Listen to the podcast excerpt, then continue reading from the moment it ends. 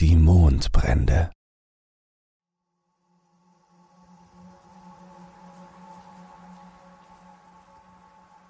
Nach dem Ende des Kalten Krieges ließen die amerikanischen Bemühungen um die Erforschung des Weltraums schnell nach. Manche sagen, wir hätten keine Konkurrenz mehr, die uns vorantreibt. Andere sagen, dass es wirtschaftlich nicht klug wäre, der Weltraumforschung solche Mittel zur Verfügung zu stellen. Ich kenne den wahren Grund, warum Onkel Sams Augen sich von den Sternen abgewandt haben. Und der hat nichts mit Geld zu tun. Wir erforschen die Sterne nicht mehr, weil wir eine Wahrheit entdeckt haben, die wir nicht ertragen können.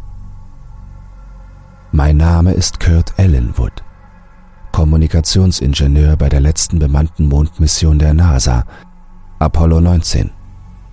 Ja, richtig, 19.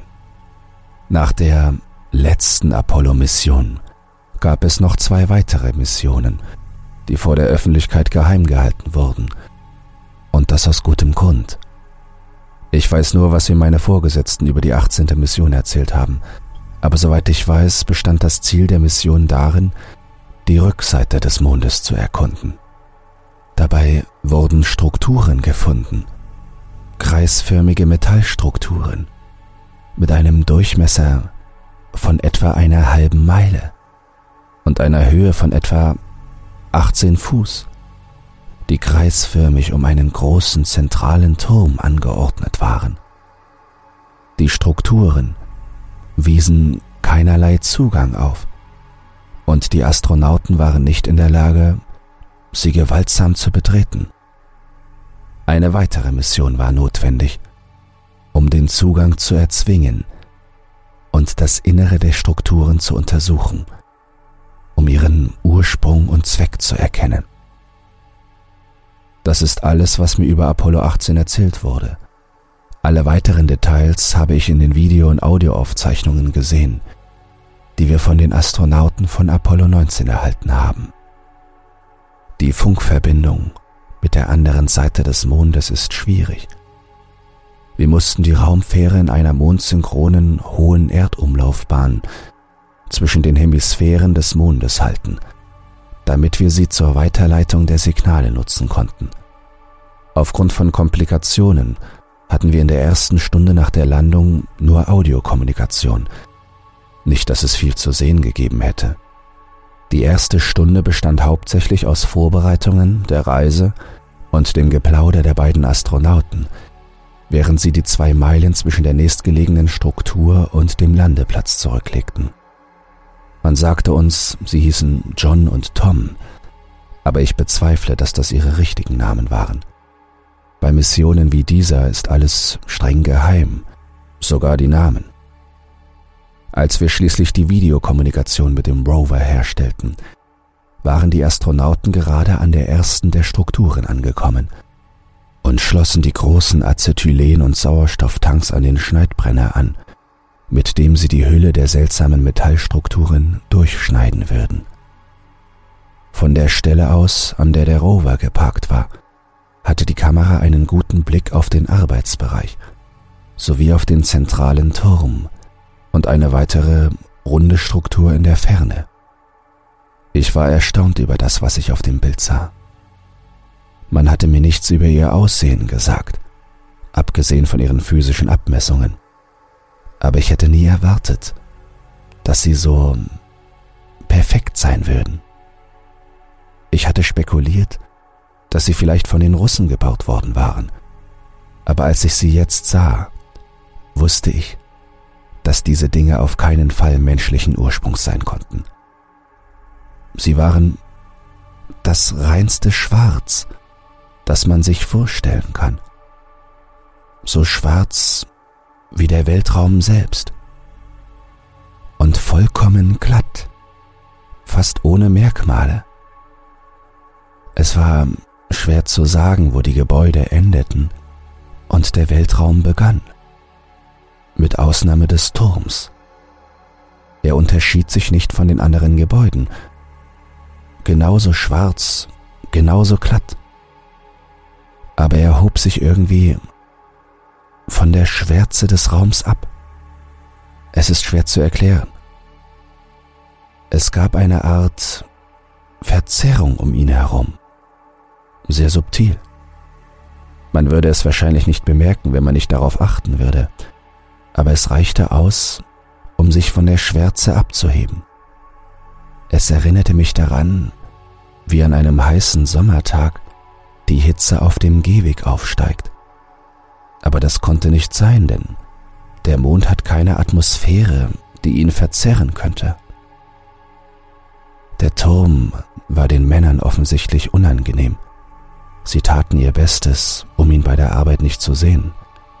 Sie sagten, es fühlte sich an, als würde es Schmerzen verursachen. Einige meiner Kollegen, die die Übertragung verfolgten, stimmten dem zu. Während Tom versuchte, das seltsame schwarze Metall zu durchschneiden, nahm John Messungen an der Struktur und der Umgebung vor. Das Metall gab keine Wärme ab, nicht einmal in der Nähe des Brenners, und war für die Funkerkennung völlig unsichtbar. Später wurde spekuliert, dass dies daran lag, dass das Metall alle elektromagnetischen Frequenzen, einschließlich des sichtbaren Lichts, absorbierte, was seine vollkommene Dunkelheit erklärt. Außer auf der dem Turm zugewandten Seite wurde keine ungewöhnliche Strahlung festgestellt. John machte die unglückliche Erfahrung, dass er dies aus erster Hand erfuhr und nicht durch seinen Geigerzähler. Die Strahlenkrankheit ist eine schreckliche Sache, vor allem wenn der einzige Ort zum Erbrechen der Helm ist. Die Messwerte lagen weit über dem tödlichen Wert, und wenn die Raumanzüge nicht so stark gegen Strahlung isoliert gewesen wären, wäre John tot gewesen. John lag eine Weile auf dem Boden, bis er sich so weit erholt hatte, dass er zum Rover zurückkehren konnte. Inzwischen war Tom mit dem Brenner weitergekommen, aber nur geringfügig.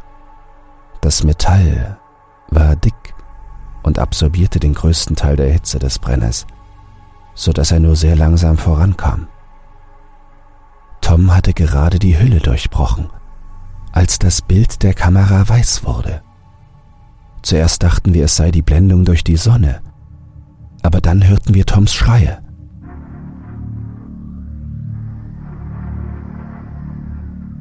Aus dem winzigen Loch, das Tom gebohrt hatte, drang eine drei Meter lange weißglühende Stichflamme, die so hell war, dass sie die Kamera in zehn Metern Entfernung blendete. Kurz darauf fingen beide Männer an zu brüllen, als würden sie mit jemandem kommunizieren. Weder die Kamera noch die Funkgeräte empfingen etwas anderes als die Schreie der Astronauten. Die Kamera stellte das Bild wieder her und zeigte, wie sich der Flammenstrahl, der von der Struktur ausging, verkürzte und seine Farbe in ein helles Blau änderte. Wir versuchten die Männer zu beruhigen, aber sie schrien nur und flehten uns an, ihnen zu helfen. Bevor wir fragen konnten, wer sie waren, verstummte der ganze Raum.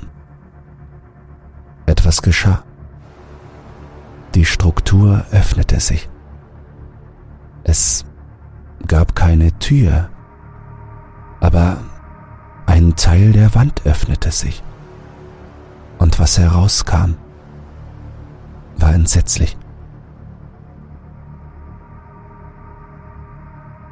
Es war sieben vielleicht acht Fuß groß und humanoid mit grauer, schuppiger Haut.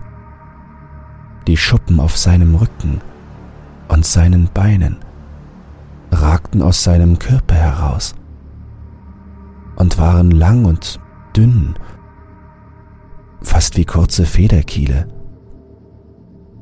Seine Beine hatten drei Gelenke unterhalb der Hüfte und endeten in etwas, das zwischen einem Huf und einer Kralle lag. Das war alles, was ich registrieren konnte, bevor es sich auf die Astronauten stürzte. Gott, war das Ding schnell. Ich bin mir nicht sicher, ob Tom es überhaupt gesehen hat, bevor es seinen Kopf an der Seite der Struktur zerquetscht hat. John war gerade dabei, das Bauwerk zu umrunden, als das Ungeheuer auftauchte. Er schaffte es, ein paar hundert Meter weit zu kommen bevor die Bestie den Abstand verringerte. Gerade so weit, dass die Biegung des Gebäudes die Sicht der Kamera auf das, was mit ihm geschah, versperrte. Dafür bin ich sehr dankbar.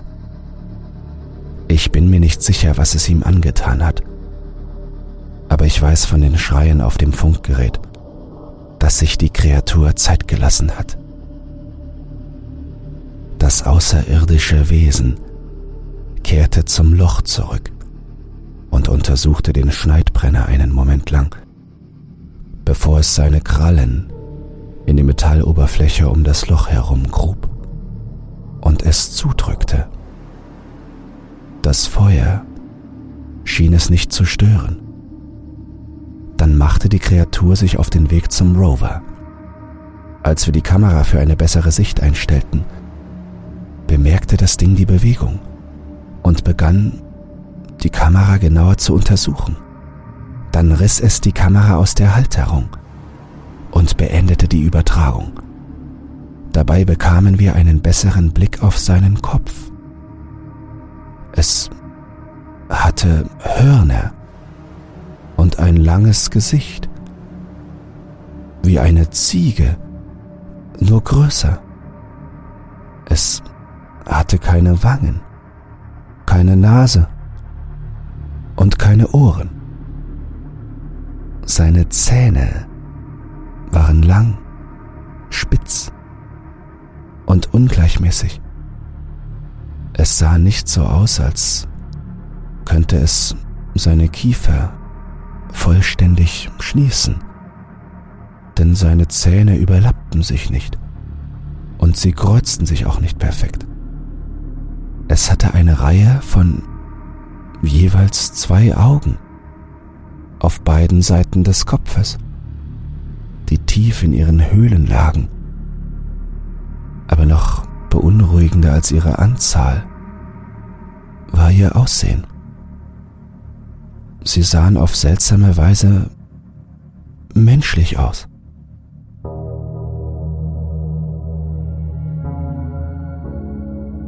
Kurze Zeit nach dem Abbruch der Übertragung wurde das Shuttle zurückgerufen und die Mission beendet.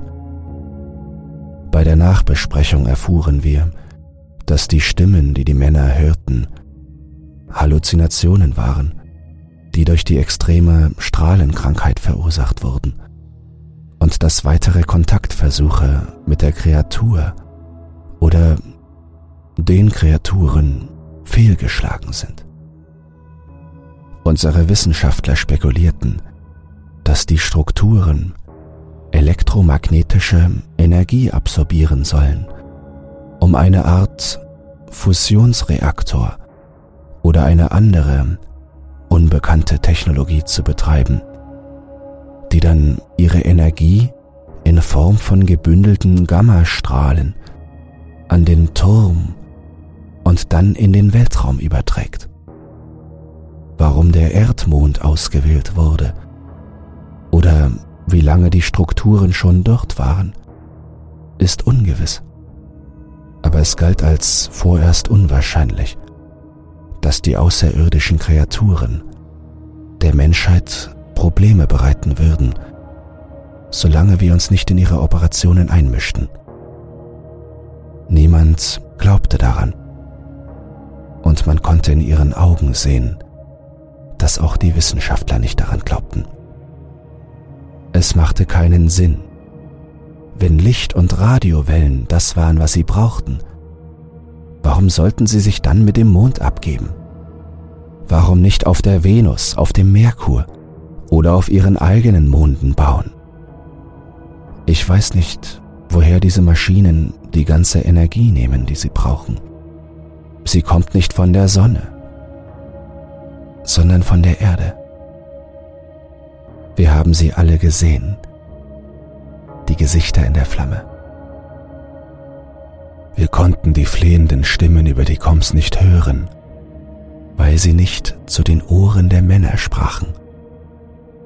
Ich glaube, diese Außerirdischen sind schon länger auf der Erde und dem Mond, als wir uns vorstellen können. Was wurde im Laufe der Geschichte als Wesen mit dem Körper eines Menschen und den Hörnern einer Ziege beschrieben? Vielleicht denke ich zu viel darüber nach.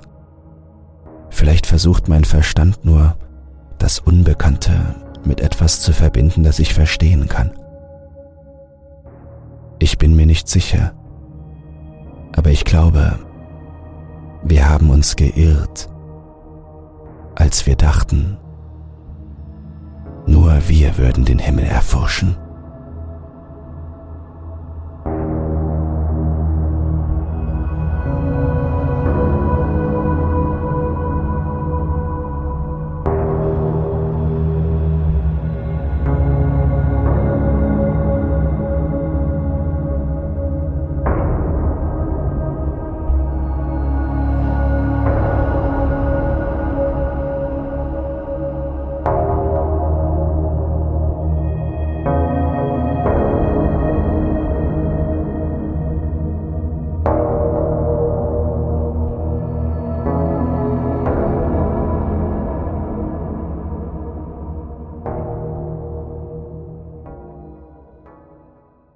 Gute Neuigkeiten. Creepypasta zum Einschlafen ist für den Publikumspreis beim Deutschen Podcastpreis nominiert.